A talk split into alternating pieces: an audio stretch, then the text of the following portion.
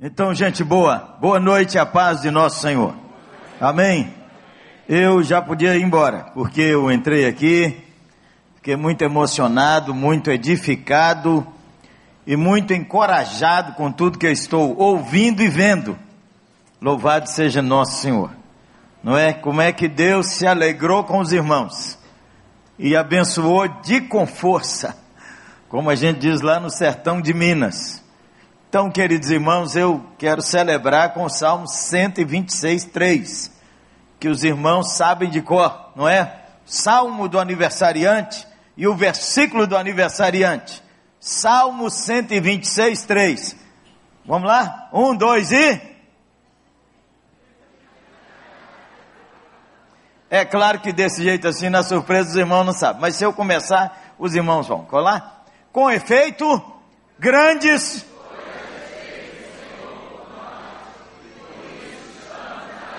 Lá na nossa igreja a gente não fala esse versículo desse jeito, não. Assim a gente não está alegre. Lá nós damos um brado.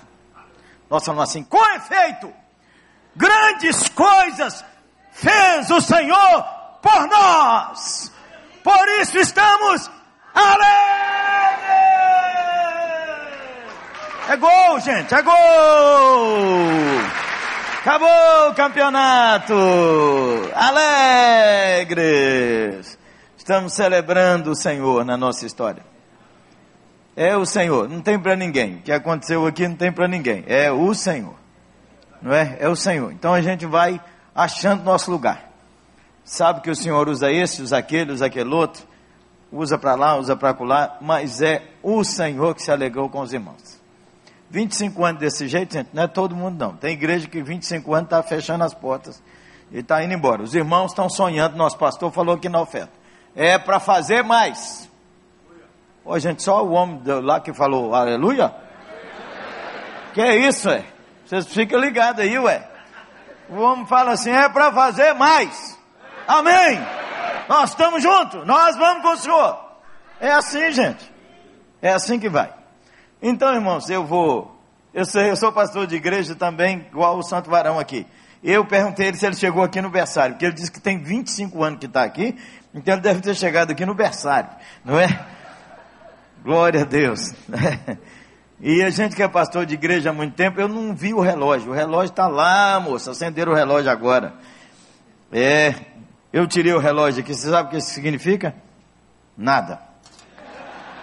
Entendeu? Só para te achar que eu vou olhar isso aqui, não vou olhar de jeito nenhum. Né? Então, mas eu sou pastor de igreja e sei que todo crente tem um relógio invisível da hora de acabar o culto. Quinta-feira é, ele acha que deve acabar nove e meia. O dia que é dia de festa, nove e quarenta, cedendo muito, nove e quarenta e cinco. Deu nove e quarenta e três, ele junta tudo, fecha as bíblias, põe tudo debaixo do braço e começa a pensar, que hora que isso vai acabar, pelo amor de Deus, que hora, que hora que vai... É ou não é? Os crentes são desse jeito, irmãos. E domingo, que hora que é o culto domingo aqui? 10 e 15. Dá 15 para meio-dia, o povo acha que o arrebatamento vai começar, eles guardam as Bíblias, eles fecham tudo, eles não estão mais aí. Então, como eu sou pastor de igreja há muito tempo, eu vou pregando. A hora que eu achar que deu a hora de ir embora, se eu tiver terminado, terminou. Se não tiver terminado, eu vou falar, acabou. Então está combinado. Irmãos, então eu quero trazer um abraço da oitava igreja. Oitava igreja, irmãos, porque até décima primeira é por número em Belo Horizonte. E aí nós somos a oitava. Todo motorista de táxi sabe onde é a oitava. É a Igreja da Cruz no caminho do aeroporto, em frente ao shopping. Pronto, acabou. Não é? De vez em quando você já deu fora desses assim de negro envermelhar a orelha? Já deu, não? Eu já dei. Eu fui pregar num congresso de pastores em Brasília. E tinha lá, gente, uns 5 mil pastores. Eu falei, ó, oh, presta atenção todo mundo. Belo Horizonte não tem só a Lagoinha não, hein? Belo Horizonte tem a oitava. Só que eu não sabia que o pastor Márcio Valadão estava sentado ali. Pastor da igreja. Quando eu olho, olha quem está sentadinho lá, olhando para mim, eu falei, é, mas tem a Lagoinha também, né, pastor Márcio? Cara, vão foraço. Deus me livre, não é? Então, a Igreja da Cruz no caminho do aeroporto. Você é bem-vindo lá. Irmãos, eu tenho uma, uma veiazinha baptista. Porque eu sou filho de pai presbiteriano e mãe baptista. Minha mãe tem, glória a Deus, 86 anos, é diaconisa baptista. Mas ainda foi eleita lá na igreja dela, na PIB. Batista gosta de PIB demais. Deus, Deus do céu.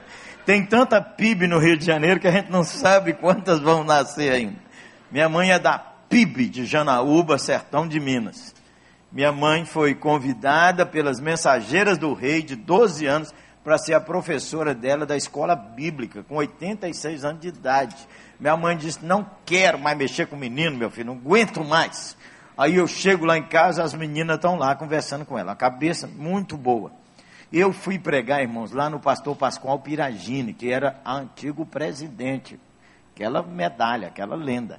Aí virei no povo e falei assim: Pois é, Pascoal, minha mãe não soube disso. E ela me ligou lá do sertão dizendo: Você está na igreja do presidente. Faça o favor de não lhe chamar Pascoal, mas Pastor Piragine. Você viu a sustância? Minha mãe, Dona Ilka. É, vou aprendendo, não é? Então, irmãos, vamos lá. Vamos ler a Bíblia e pensar umas coisas aqui sobre a eterna palavra do Senhor. Vamos abrir em Lucas 7. Aparentemente o texto não tem nada a ver com aniversário. Mas, vamos ver. Ele nos ajuda a entender um pouco mais da vida nossa como servo do nosso Senhor. Lucas 7, de 11 em diante. Diz assim: E aconteceu que no dia seguinte ele foi à cidade chamada Naim, e com ele ia muitos de seus discípulos e uma grande multidão. Quando Jesus chegou à porta da cidade, eis que levava um defunto, filho único de sua mãe, que era viúva, e com ela ia também grande multidão da cidade. E vendo-a, o Senhor moveu-se de íntima compaixão por ela e lhe disse: Não chores. E chegando-se, tocou o esquife, e os que levaram pararam. E ele disse: Jovem, eu te digo, levanta-te. E o defunto levantou e começou a falar. E Jesus o entregou à sua mãe. Todos ficaram tomados de grande temor, glorificavam a Deus, dizendo: Um grande profeta se levantou entre nós, e Deus visitou o seu povo, e correu a fama dele por toda a Judéia e por toda a circunvizinhança daquela região. Amém. Senhor, nos dê graça, sabedoria, permite que enquanto o pregador fala, o Espírito fala com ele e fala com cada um de nós. Porque o que faz a diferença, irmãos, o grande mistério da pregação é quando Deus mistura as palavras dele com o pregador. De vez em quando Deus mistura, de vez em quando o pregador prega sozinho e aí é tenso. Porque quando o pregador prega sozinho, não acontece nada. Mas quando Deus mistura as palavras dele quando o pregador, você precisa escutar maçã e o pastor só, e o pregador só fala batata. Batata, batata, batata, e um escuta maçã, o outro escuta é, champanhe, o outro escuta cenoura, legumes, o outro escuta mocotó, macarronada. É o que você precisa que Jesus distribui. Então, toda vez que alguém for pregar, fala assim: Ó oh, Senhor, tem misericórdia dele de nós e mistura a palavra do Senhor aí. Se misturar, vai dar tudo certo. Se não misturar, até a glória. Nunca mais voltarás a esse púlpito, santo varão. Jesus vai numa pequena vila. E esse é um daqueles parágrafos da Bíblia que só Lucas conta. Só Lucas conta, o evangelista, o doutor, só ele conta certas coisas. Só ele fala de Zaqueu. Só ele fala a parábola dos, do filho pródigo. Só ele fala a parábola da moeda perdida. Só Lucas fala sobre aquela parábola da oração da mulher que insistiu com o juiz. Só Lucas fala sobre a oração do amigo que foi ao outro e pediu três pães. Só Lucas conta a história que aconteceu em Naim. Jesus foi a Naim, uma pequena vila, só por causa de uma família. E uma família pequena, uma família que só tem um filho, e a mãe já está viúva, e agora o menino morreu. E Jesus foi lá. Quando Jesus entra, uma turma vem com Jesus e uma turma está saindo para o enterro. O enterro era fora da cidade, porque o cemitério não podia ficar dentro. Se ficasse dentro da vila, a vila era cerimonialmente impura. Então tem que pôr o morto lá. Ninguém toca no morto a não ser os parentes, e nenhum rabino pode tocar no morto. Quando Jesus vai entrando naquela cidade, tem uma mãe chorando, é a dona do defunto. Geralmente, enterro, quem chora são os donos do defunto. É, você já foi no enterro? O enterro é tenso, gente. Tem gente conversando fiado demais no enterro, demais. E outros conversando uma bobajada, você que está chorando, chega uns achando que é crente e diz, chora não, ele era servo do Senhor, chora não. Bobagem. E aí a dona está chorando e várias coisas me surpreendem. Primeiro, é que Jesus fala com a dona: Não chores. Ora, como não chores? O senhor ia ressuscitar Lázaro dentro de dois minutos e chorou, por que, que ela não pode chorar? Por que, que não pode? Segundo, para nós que já tem uma Bíblia há tantos anos, isso é normal.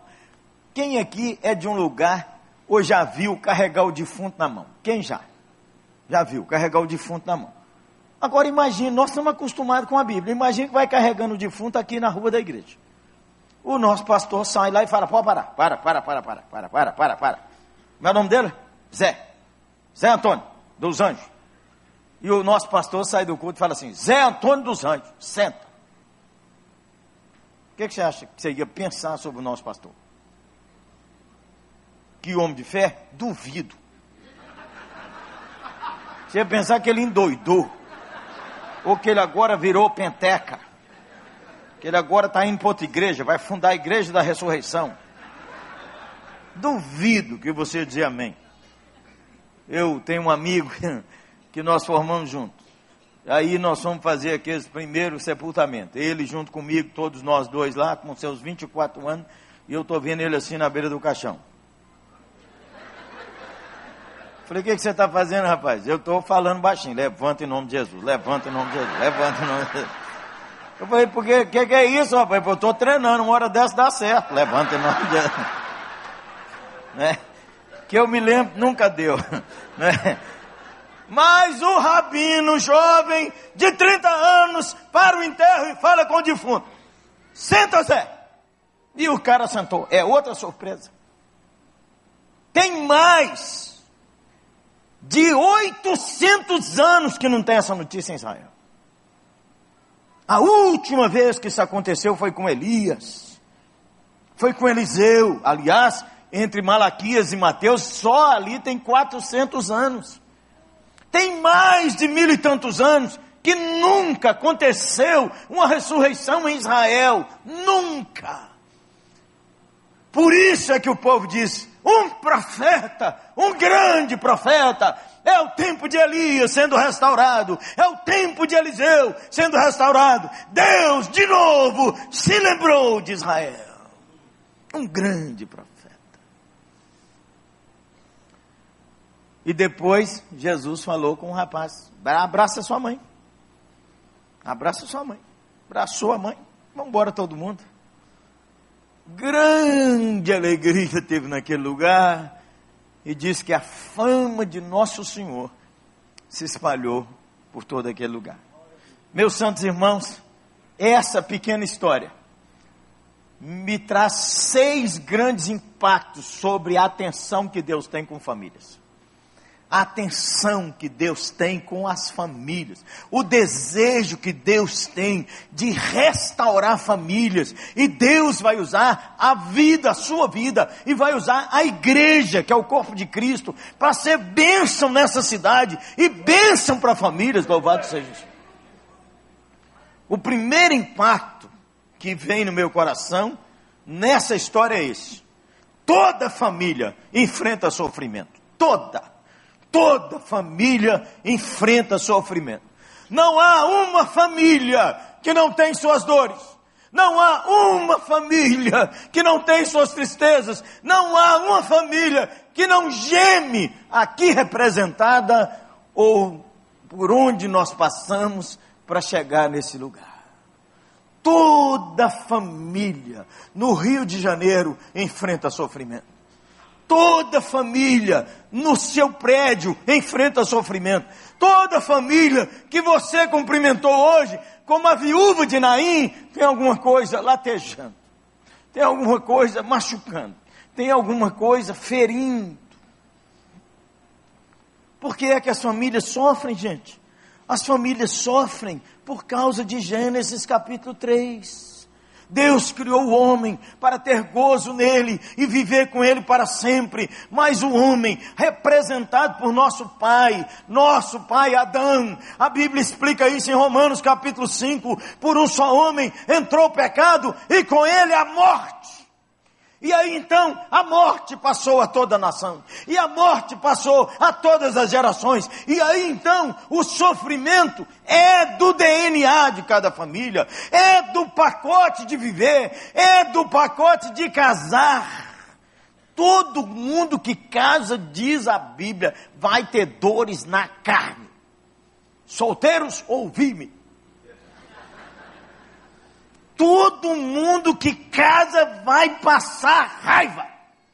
Quer ver? Quem aqui se julga casado e bem casado, levanta a mão assim, alegre.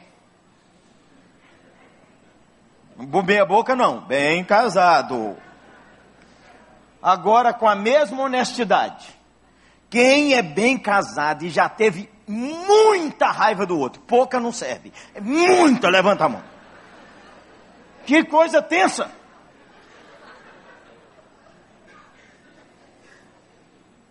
Toda família, irmãos, porque o ser humano é um ser caído, sua alma se corrompeu, sozinho ele não pode agradar a Deus, e aí quando casa com essa natureza corrompida pelo pecado, ela quer dominar o outro, ela quer dobrar o outro, ela quer manipular o outro, ela não quer amar o outro, mesmo que o pastor diga, case para fazer alguém feliz. Aham, uhum, aham. Uhum. Amém, amém.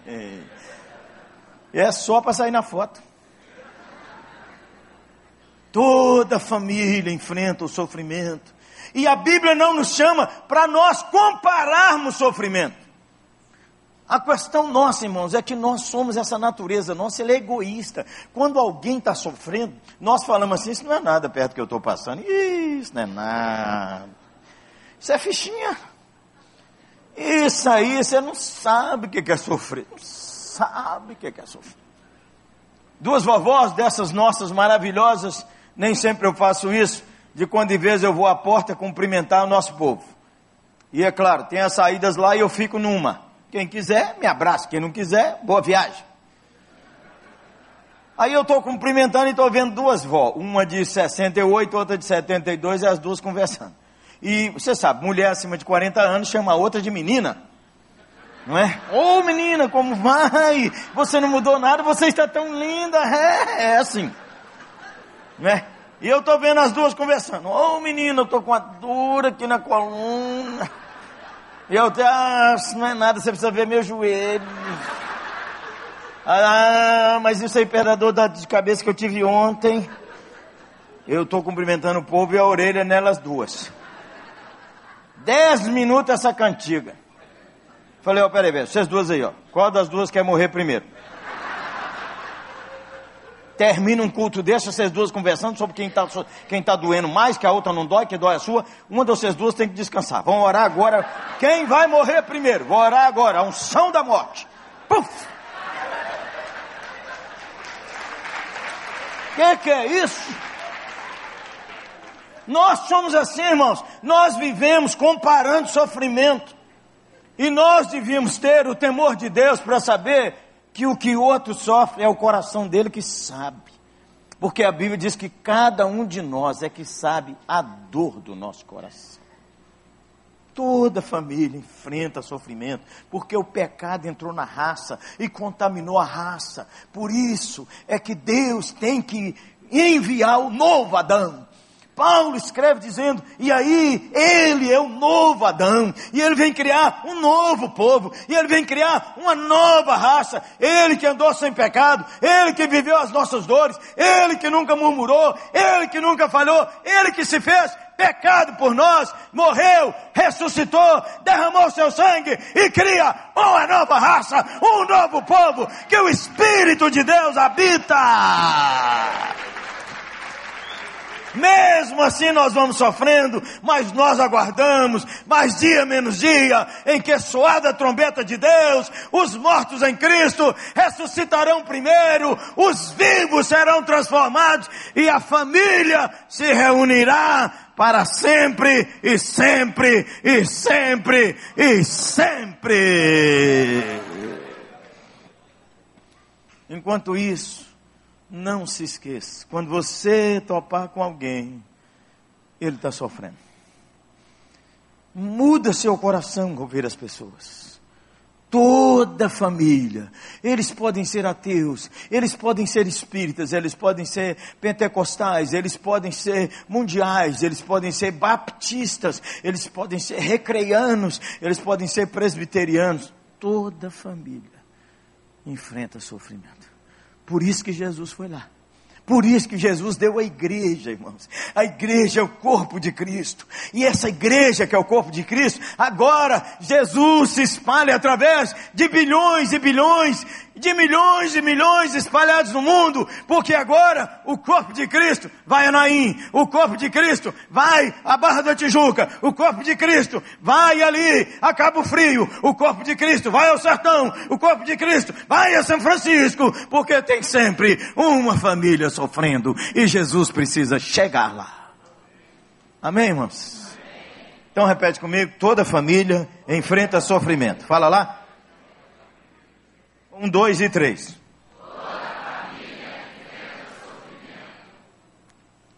Segundo, toda família enfrenta emoções difíceis. Essa mulher está quebradaça. O marido já morreu e agora é o filho único.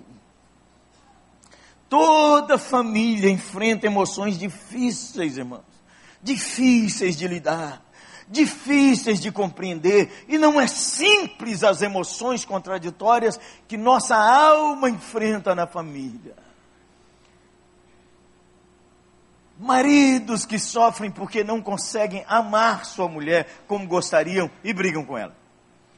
Mulheres que não conseguem amar seus maridos não consegue expressar o seu amor. Vai expressar seu amor, a natureza carnal contamina e ela ia dizer: Meu bem, bem. Aí ela fica igual quem apita a campainha: Bem.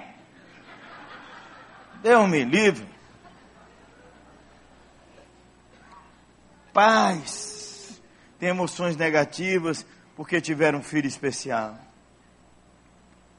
Temos um filho querido que foi diagnosticado com hiperatividade, TDAH, e as lutas que esse moço querido carrega na sua história, já com seus 29 anos, já casado.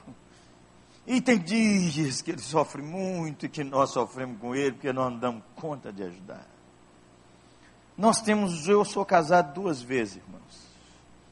Eu fui casado brevíssimos 17 anos com uma moça querida chamada Ana Maria, que fundamos junto o Ministério de Oração Desperta Débora. Não sei se tem alguma mulher que esteve envolvida com Desperta Débora, está. E no ano de 98, Ana foi diagnosticada com câncer. E o câncer já tinha se espalhado quando descobrimos. E Ana morreu em fevereiro do ano 2000. Uns quatro meses antes de Ana morrer, o médico me chamou numa noite chuvosa em Belo Horizonte e disse: Não tem o que fazer, não tem remédio, não tem nada, doutor, em lugar nenhum do mundo, nenhum, nem cobaia, nem nada, não tem, não tem nada. Oh, queridos irmãos, eu andei duas horas e meia na chuva, em Belo Horizonte, sem saber, sem ter coragem de ir para casa, sem ter coragem de conversar com ninguém, chorando, chorando. E quando eu descobri, eu estava andando em bairros que eu nunca tinha passado, tinha esquecido meu carro lá perto do médico, estava perdido, porque minha alma estava quebradíssima. Às vezes a gente não tem bondade com quem sofre. Casei por bondade do Senhor com uma moça querida, depois de uma série de histórias de milagres, chamada Cláudia Maria, Claudinha Maria, como eu a chamo carinhosamente, que já tinha uma filha querida. E depois nós achamos que Rúbia estava com uma certa dificuldade. Fomos a um médico e o médico disse assim: essa menina tem autismo. E nós choramos. Oramos por ela, o médico não vai aprender nada, ela não vai ser alfabetizada, nada vai dar certo na vida dessa menina. Nós oramos e pedimos Senhor um fato novo, que nossa alma estava quebrada de novo. Bem, Rubia terminou o segundo grau, louvado seja Deus, aleluia. Deus criou fatos novos na nossa história, irmãos. Irmãos, um dia eu estava orando, chorando com Claudinha, e eu falei, Senhor, não é possível, dois numa casa só. Não é possível. Não é possível, Senhor. Eles estão sofrendo e nós não estamos dando conta de nada, Senhor. Nada. Nós queremos nos milagres, nós oramos e cadê, Senhor? E aí eu estava chorando, minha esposa começou a orar e ela me abraçou e disse assim: Senhor Jesus, nós te louvamos porque o Senhor nos ama. E o Senhor ama tanto esses filhos queridos. E nós te agradecemos porque o Senhor pôs eles aqui em casa. O Senhor só pôs eles aqui em casa porque o Senhor ia dar força para nós cuidar deles. E nós estamos contentes que eles estão aqui e nós vamos receber a força para cuidar deles. E eu quero abençoar meu marido, que hoje ele está assim, desse jeito, mas o Senhor tem abençoado ele para cuidar desse menino. O Senhor põe uma sustância nele, Senhor. Toda família enfrenta emoções difíceis. Crianças, adolescentes, toda a família. Toda a família. Nunca você devia chamar seus filhos adolescentes de aborrecente. Nunca. Nunca devia chamar adolescentes da igreja de aborrecente. Nunca. Nunca. Não é possível. Você esqueceu que você teve 13 anos, é? E você era chato? Olha que bênção que você virou. O menino mais terrível numa igreja de 12 anos pode se tornar o melhor pregador da sua geração. O prefeito da cidade, o governador, o inventor do novo remédio, um menino que o Espírito de Deus vai cair nele, aleluia. Toda família enfrenta emoções difíceis. Você devia ter bondade com todo mundo. Todo mundo, uma pessoa te trata mal, às vezes é porque ele está mal. É porque ele está passando dias difíceis. Não é que você não presta, é que ele está mal. E quando a gente briga com os outros, muitas vezes não é porque a pessoa nos ofendeu, é porque nós não estamos bem, estamos derramando nossa bilis em alguém.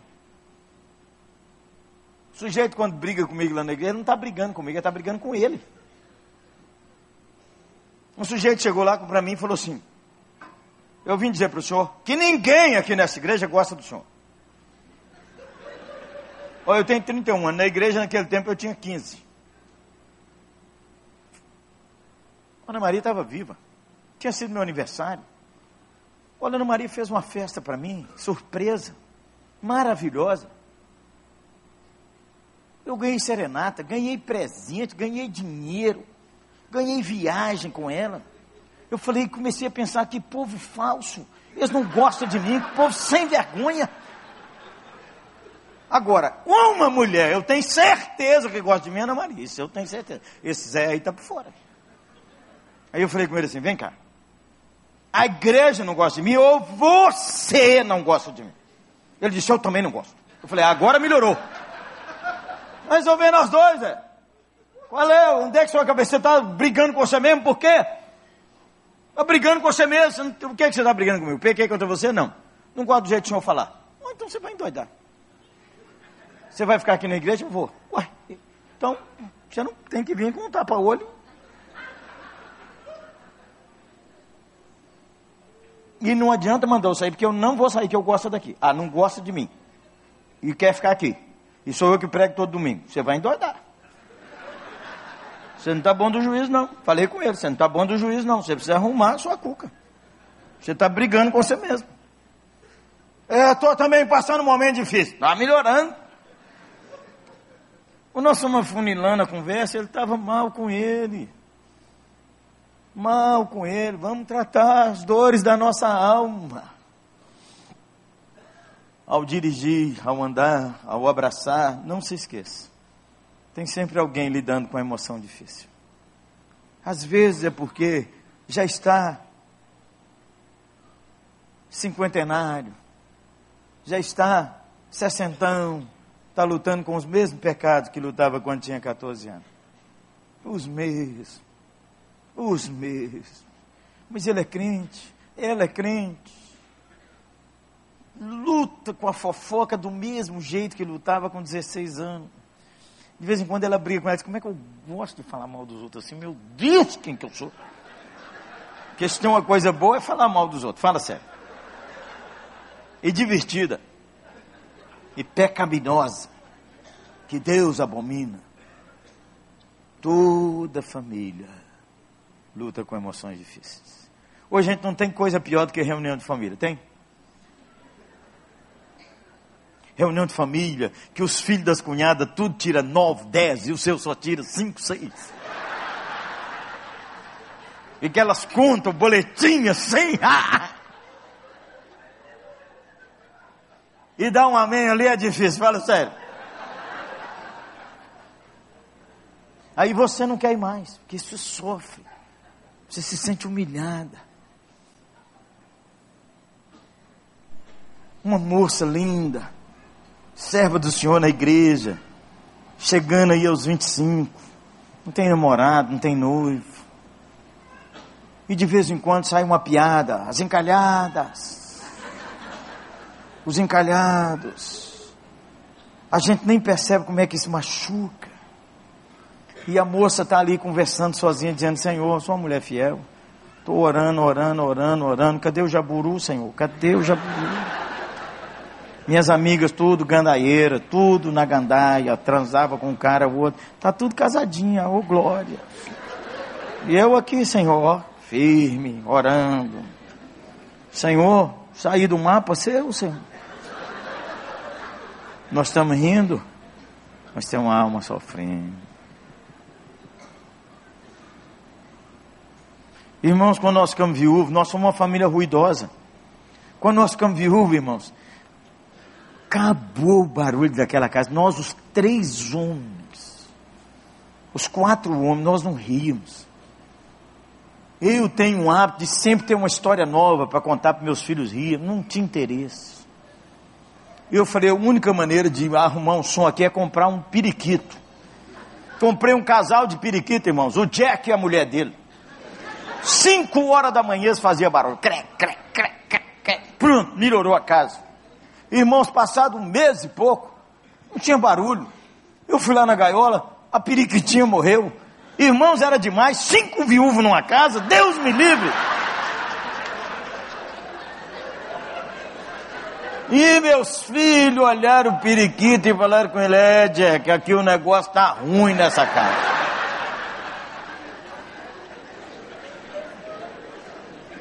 Toda família enfrenta emoções contraditórias. Por isso é que a igreja está aqui.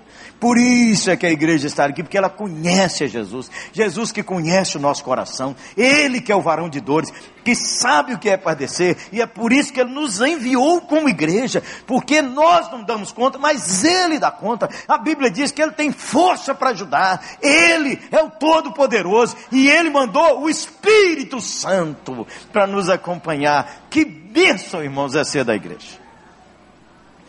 Toda família enfrenta sofrimento Toda família enfrenta emoções difíceis. Toda família precisa de consolação. Fala comigo. Toda família precisa. Eu fiquei inculcado com esse não chores, irmão. Depois eu comecei a rir. Sabe por quê? Você já consolou um menino falando, chora não, chora não. O menino cai, começa a gritar e chorar, machucou, caiu da bicicleta, ralou. O menino está chorando, a gente cuida do menino, começa a beijar, chora não, meu bem, chora não, chora não, meu bem, chora não, meu bem, chora não. A gente consola falando ele não chorar. Eu acho que foi assim que Jesus falou com essa mulher. Chora não, menina, chora não, menina, chora não, chora não. Chora não, dona menina. Chora não toda família precisa de consolação. Ô oh, irmãos, a consolação é um milagre. Tem gente, os conselheiros de plantão dizem assim: quando você estiver sofrendo, não pergunte por quê. Você pergunte para quê. Me desculpem, irmãos. Acho uma grande bobagem. Você pode perguntar por quê? Deus vai responder de vez em quando. De vez em quando dizer é por isso, por isso e por isso. E você pode perguntar para quê? É para isso, para isso, para isso. E tem uma turma que não deixa Deus responder. Esse é que responde para a gente. Irmão, você está passando isso para você aprender a ser mais humilde. Você ser mais servo do Senhor. Você ser mais quebra. Eu não podia escolher outro caminho, tinha que ser esse. Bateu o porrete em cima de mim. Que é isso? De vez em quando Deus responde os porquês. De vez em quando Deus fala para quê. E de vez em quando Deus não fala é nada. Dá licença. Ele é o soberano. Eu não falei, acabou. E aí, você vai fazer o quê? Você vai agarrar com ele e vamos para frente. Consolai o meu povo, disse o Senhor. Consolai, por isso que Deus mandou o Espírito Santo. E Deus o chamou de Paráclitos. O consolador, paráclito, significa aquele que dá ânimo quando o cara está no buraco. Paráclitos. Ei, irmãos, é só Jesus para consolar a gente. É só Jesus para fazer esse milagre, irmãos. Eu falei com vocês que a gente era essa família ruidosa. Minha irmã foi para lá me ajudar, irmãos, naqueles dias do luto tão terrível. E um dia ela ia ajudar a arrumar as crianças para ir para a escola, eu vinha da igreja, passava, pegava meus filhos, almoçava com eles e levava para a escola. Um dia cheguei e ela disse, ô oh, Ciro, Ciro tinha nove anos, quando Ana faleceu. E o Ciro, um dia chorando, molhou meu pijama e disse, ô oh, pai, ô oh, meu pai, será? O que, que vai ser da minha vida?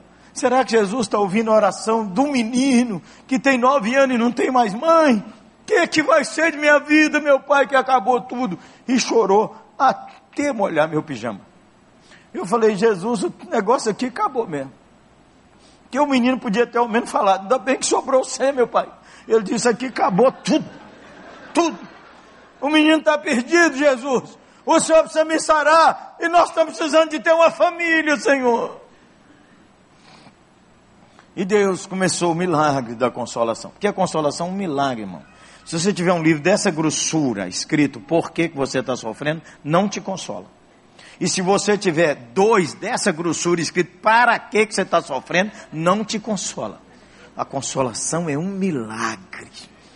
É Deus que nos consola em todo o nosso sofrimento, com para quê, com porquê, sem para quê, nada.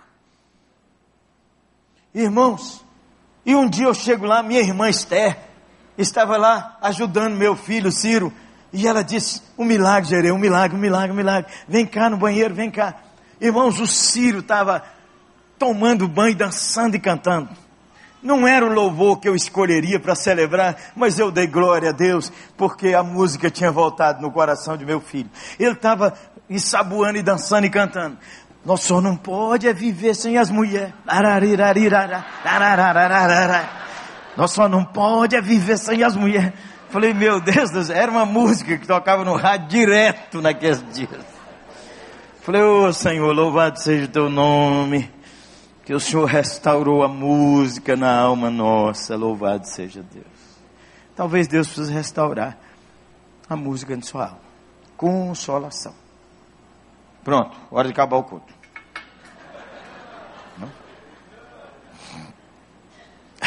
Então falta três, né? O pastor está contando ali.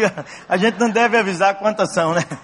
Vamos embora. Toda pessoa, toda família enfrenta sofrimento, toda família enfrenta emoções difíceis, toda família precisa de consolação. Quarto, toda família precisa da bondade de Jesus. Fala comigo. Toda família. Esse é um milagre que ninguém orou por ele. Esse é um milagre que ninguém pediu por ele. Esse é um milagre que ninguém estendeu a mão para realizar. Esse é um milagre que quem está sofrendo não tem força para orar. Tem dias que nós não damos conta, irmãos, de orar. Quem já teve assim? Não dava conta, levanta a mãozinha assim. Ô irmão, não dava conta. Irmãos, eu torço para o Atlético Mineiro, aquele um que é campeão da Libertadores, que todo mundo acompanhou, aquela agonia. Irmãos, 47 minutos, pênalti contra o Atlético, irmão. Se faz o gol, acabou. A história que nós estamos esperando, 100 anos aquele time entrar naquele lugar. Aí, irmão, o irmão telefona dizendo, pastor, eu estou num momento difícil. Eu falei, irmão, agora não dá não. Eu também estou, só não falei o que, que era. Agora depois, irmão, agora não dou conta não, irmão, agora você nunca teve assim, não, irmão? Tem dia que você não dá conta. Pode, às vezes, que não seja o futebol. É outra coisa, irmão, que você não deu conta. Você não deu conta de continuar, não deu conta de orar, de ler a Bíblia. Eu já não dei conta várias vezes, irmãos. Várias vezes. E Jesus foi lá. Ô irmão, como que isso me consola? Porque o Senhor é o meu pastor. Ele sabe que tem dia que eu não dou conta. Ele sabe que tem dia que eu não tenho força. Tem uns irmãos aí que eles dizem assim: Você está sofrendo porque você não determinou. Porque lá em casa a gente determina. Ou então diz assim: Isso é batalha espiritual, irmão. Você não está sabendo. Se eu soubesse batalha espiritual, você não estava passando essa situação.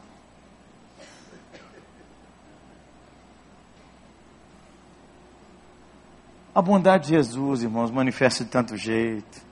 Tem gente que briga porque tem que tomar um comprimido. Devia dar glória a Deus porque você toma esse comprimido. Tinha um sujeito que não gosta muito de gente, que ficou enfiado no laboratório, olhando o um negócio lá, horas e horas, horas e horas. Inventou um negócio branquinho. Você toma aquele e fica melhor. O cara ainda reclama? Ah.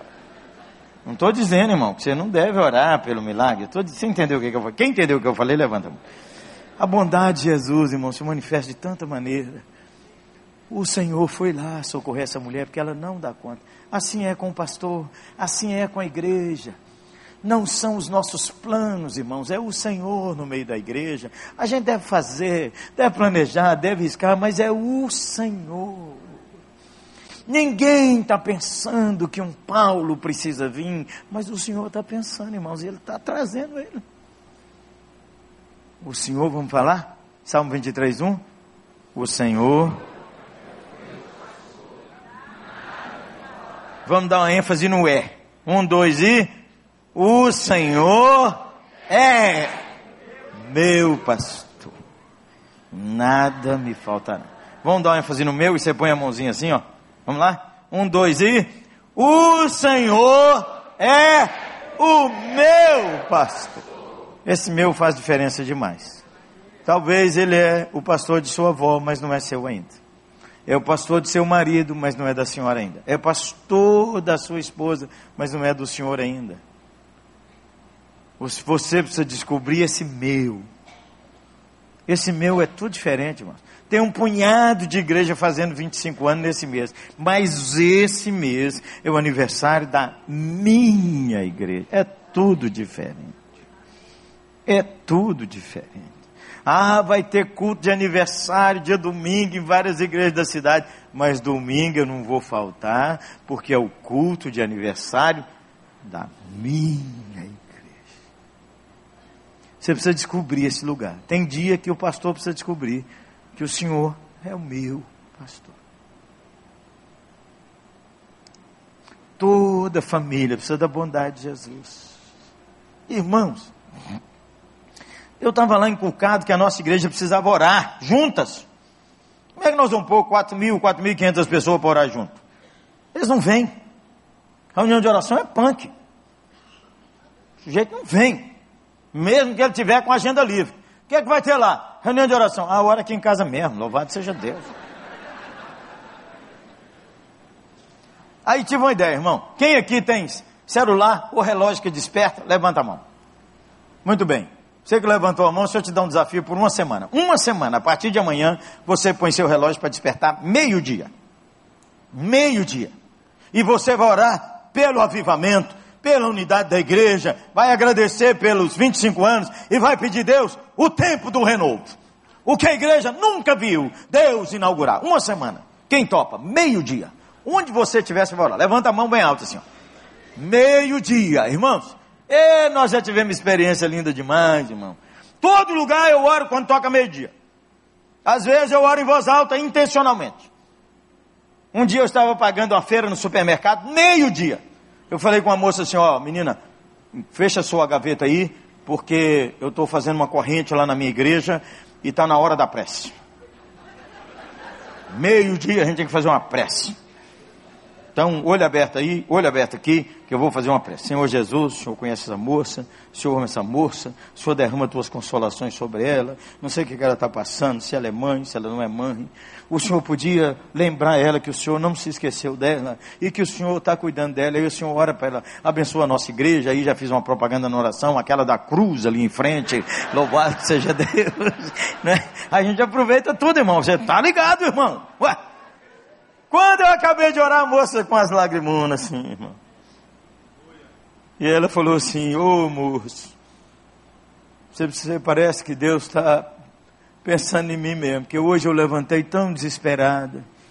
Briguei lá com minha filha, separando do meu marido, situação financeira difícil. Eu me lembrei que quando eu era pequenininha minha avó me levava numa igreja, depois eu fui para Descaminhos, nunca mais eu voltei para a igreja, e hoje eu vim pensando, acho que Deus esqueceu de mim, Deus não está nem aí para mim, aí o Senhor chega aqui, moço, e reza em cima de mim, é, Jesus está te olhando, menino, meio-dia, a bondade do Senhor, amém irmãos? Quem vai orar meio-dia, pôr o relógio para despertar, levanta a mão de novo, uma semana, depois você continua. Nós já estamos há vários meses. Nós começamos em maio, nós estamos, ó, vários meses. Toda família precisa da bondade de Jesus, toda família precisa de consolação, toda família enfrenta emoções difíceis e toda família enfrenta sofrimento, mas toda família precisa de milagres. Toda família precisa de milagres. Jesus falou com o defunto: Zé, Chegou. O Zezão levantou e ele disse: abraça sua mãe. A mãe achou que nunca mais ia abraçar o Zé. Que cena na porta de Naim! Uma mãe agarrada com seu filho. Nunca mais achou que ia abraçar aquele menino e ouvir sua voz. Mas estava lá o nosso Senhor fazendo um milagre. Toda família, você precisa ter histórias de milagres na sua família, porque a Bíblia diz que você tem que falar com seus filhos, Deus de Abraão, Deus de Isaac, Deus de Jacó, Deus do meu bisavô, Deus do meu vô, Deus do meu pai.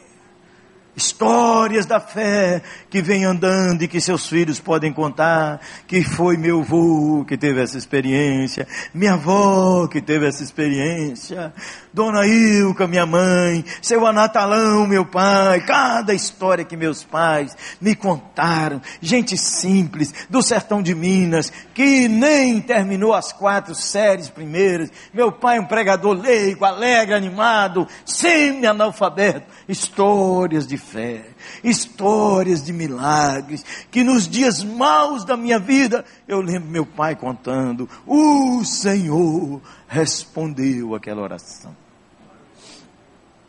De vez em quando Deus faz umas coisas estranhas, irmãos. Um homem chega lá na oitava igreja, trazendo uma família com as dez pessoas e fala assim: gente, quero te apresentar aqui. Esse homem aqui, ó. Ele mandou jogar os remédios fora, que é os remédios psiquiátricos. Eu olhei para ele assim, acho que o senhor não veio na igreja certa, não. Eu sou diferente, moço, eu mando tomar os remédios. O senhor falou comigo, o senhor ainda falou o nome. O senhor falou comigo assim: Jesus diz, joga esse tegretol fora. Falei, não, e a família me abraçou e disse: ele ficou curado, pastor. Já tem mais de um ano, nunca mais desmaiou. O médico está encabulado, o que é que aconteceu? E ele disse que foi aqui, o senhor apontou o dedo para ele. Gente, eu comecei a pensar, pensar, fui olhar a ocasião, o que, que é isso, o que, que eu falei. Aí, irmãos, eu lembrei da história. A história é o seguinte: eu tenho um irmão chamado Jairo, que é pastor batista, num lugar pobre de Minas. Esse Jairo, meu irmão, desde garoto, tinha uns desmaios, tinha uns ataques, e levamos, depois de muito tempo, minha mãe, meu pai levou num psiquiatra e ele deu para o Jairo um tegretol para ele tomar. E Jairo vem tomando esse remédio, vem tomando esse remédio, mas ele teve uma chamada para o ministério. E ele disse assim: como é que um pastor vai viver desse jeito? Está pregando e de repente desmaia e começa a passar mal. E ele começou a jejuar e orar. Jairo, o Ribamar, foi colega dele. Um homem simples. Um homem simples, irmão. Simples. E Jairo começou a orar. E aí ele chegou para nós e falou comigo assim: Jesus está mandando eu largar esses remédios. Eu falei, pelo amor de Deus, você não faz isso não, faz. Faz isso não. Aí eu estou contando a história no culto e disse, o meu irmão foi veemente. Ele falou assim, Jesus disse, joga esse tegretol fora. Estou falando com você, quando Deus mistura as palavras dele com a nossa, o negócio dá certo. Pois o homem falou, o senhor falou comigo, estou contando a história. Toda família precisa de milagres. De vez em quando Deus faz umas coisas divertidas, irmãos. Ó, nós somos uma família de seis. Agora imagina uma família pastoral sair para comer seis. E tem as namoradas, nove. E de vez em quando uma amiga para fazer companhia minha filha, dez. Então de vez em quando eu falo assim suavemente com minha turma. Ô gente, nós vamos sair, mas vocês me ajudam olha do lado direito do cardápio. Onde tem o preço. Entendeu? Vocês me ajudam. Vocês quebram meu galho ali, ó. Outra coisa. Um refrigerante só. Beleza? Me ajuda aí. Entendeu? E outra coisa, não precisa sobremesa, porque aqui em casa está cheio de doce. E nós inventamos uma moda lá em casa, de vez em quando vai tomar um cafezinho, compra uma água com gás, para tomar antes do café, toma água com gás para limpar a boca, aí põe o café, agora o café. Falou, não tem água com gás, não tem café, não tem nada, é o rango. Beleza? Beleza.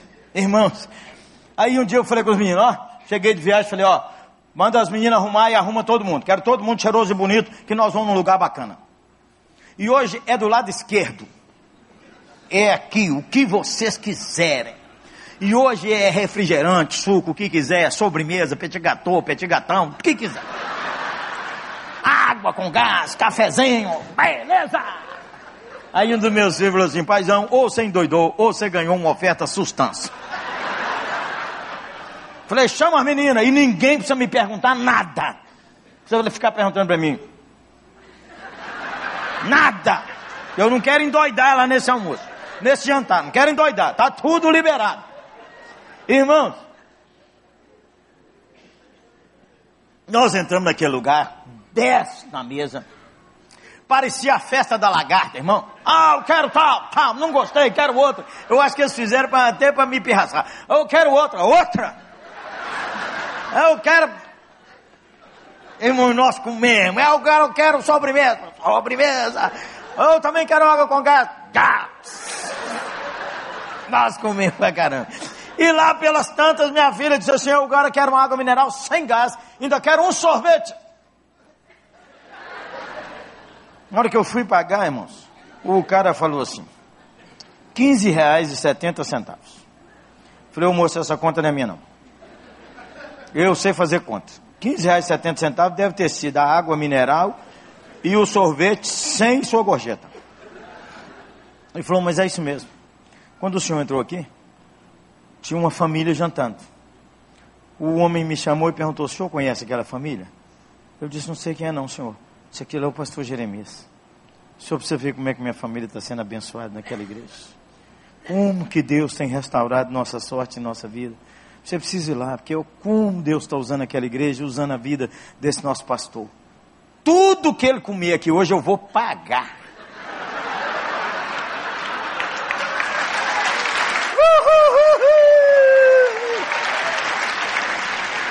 Ele só não pagou o sorvete e a água, porque ele saiu para o senhor não ver que era ele. Meus filhos me abraçaram, me beijaram e falaram: É, paizão, nós temos que andar com Jesus mesmo. Toda família precisa de milagres, milagres que fazem a gente abraçar de novo um ao outro, histórias da fé que você conta para seus filhos que Deus fez aí. Vão acabar, gente. O pastor falou seis, vamos fazer as seis. Toda família precisa espalhar a fama de Jesus. Diz que a fama de Jesus se espalhou por todo lado. O rabino, quem começou a espalhar a fama de Jesus? É claro que foi essa mãe. Meu menino estava morto, mas um rabino chamado Jesus veio aqui e falou com ele: levanta-te. E ele deu a vida, porque ele é a ressurreição e a vida. Aquele que crê em mim, ainda que esteja morto, viverá. E aquele que vive e crê em mim, não morrerá para sempre. Você crê nisso? Minha fama se espalhou. Amada igreja Recreio, 25 anos é só o começo. Espalhe a fama de Jesus. Espalhe a fama de Jesus, a família sofrendo demais. Quando a fama de Jesus chega, a esperança chega. Quando o nome de Jesus chega, a esperança chega. É como disse o nosso irmão querido que compôs: leva tu contigo o nome de Jesus, o Salvador. Esse nome dá conforto, seja no lugar que for. Esse nome leva sempre para bem te defender. Ele é arma ao teu alcance. Quando o mal te aparecer, espalhe a fama de Jesus. Espalha na escola. Espalha entre os seus parentes. Espalha na faculdade. Espalha entre os ciganos. Espalha entre os quilombolas. Espalha entre os mais pobres espalhe a fama de Jesus entre os bilionários de nossa cidade. Espalhe a fama de Jesus. Quando a gente espalha a fama de Jesus, a gente traz a vida, a consolação e a esperança para as famílias que sofrem. Por isso que a igreja existe. A igreja existe para espalhar a fama de Jesus. Oh, meu irmão, renova sua vida, renova seu coração para que os próximos anos sejam ainda mais espetaculares. O que aconteceu é só uma gota bendita da chuva que Deus vai derramar sobre as novas gerações. Aleluia. Amém, irmãos? Amém. Vamos agradecer o culto com um aplauso de gratidão.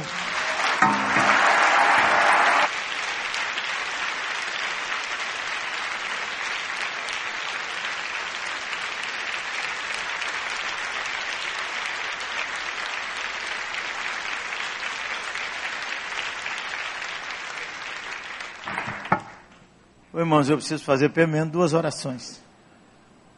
Preciso orar por famílias que estão aqui, que a alma está machucadinha. Pessoas que estão aqui.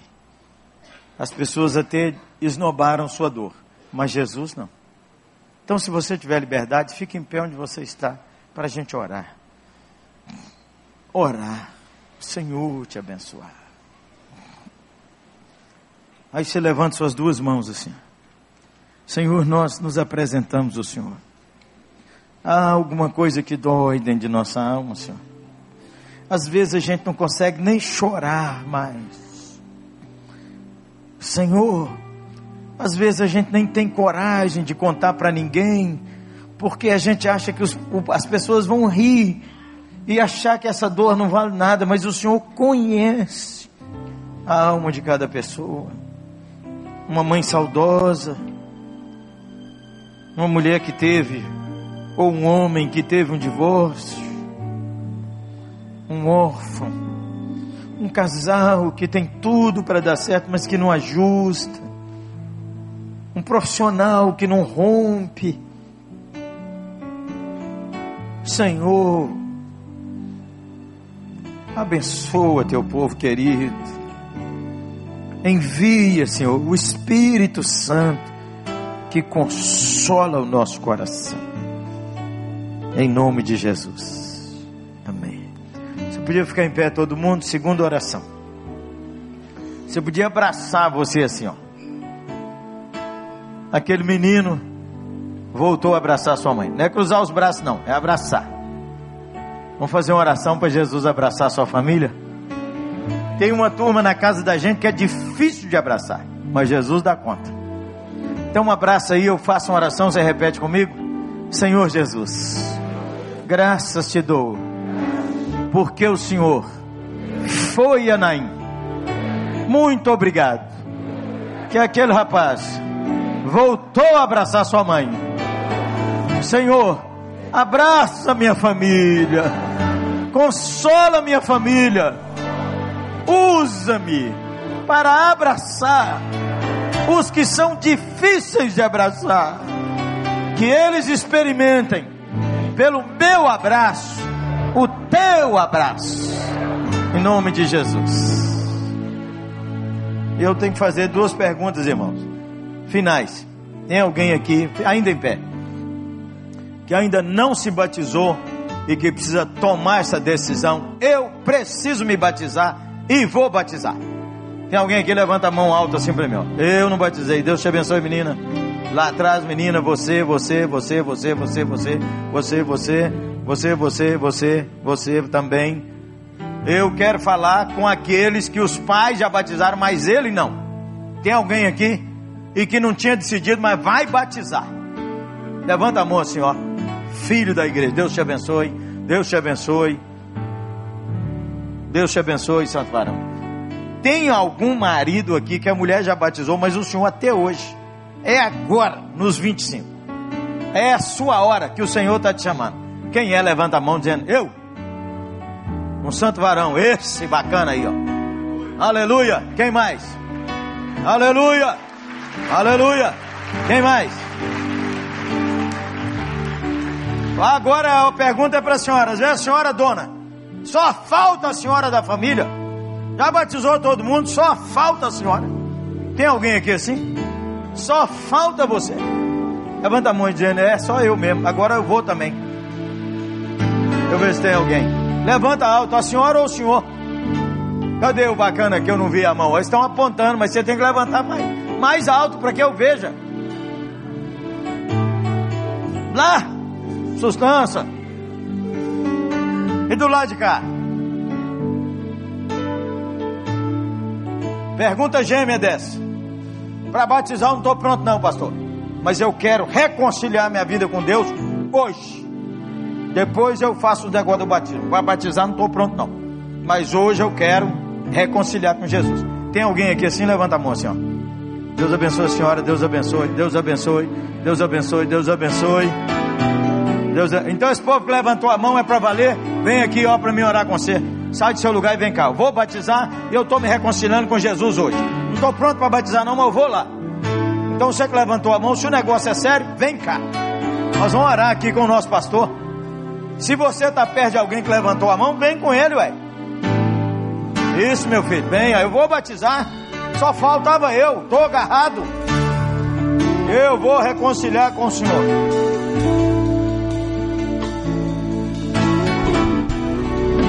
Chega aqui. Isso, meu filho, vem aí, ó. Ô, fala aí com seu amigo, fala.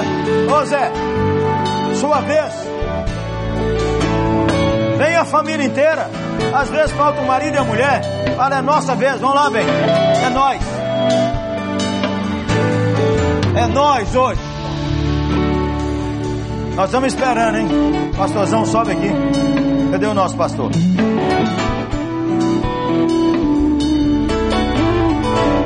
É hoje. Quando Jesus fala, obedece. Se Jesus estiver falando no seu coração, vem agora. Jesus estiver falando assim, ó, falou comigo, pode vir. Nós estamos esperando mais um minuto. Quando você ora aí, a vez Jesus está falando, você vem, meu filho. Vem, minha filha, vem lá, ó. Quando você ora aí, meu filho. Ó, o nosso pastor que vai orar, porque Deus vai derramar sobre sua vida, porque é Ele que vai te pastorear. Então vou chamar mais uma vez. Aliás, deixa eu chamar aqui, irmão. Ô irmão, você que está sem igreja, você está desigrejado, sem uma família da fé fixa, você podia voltar para a comunhão da igreja hoje. Sai do seu lugar e vem. Eu estou voltando. E aqui é uma igreja boa. Olha o tanto de gente. Então, se é a sua hora, é agora. Amém.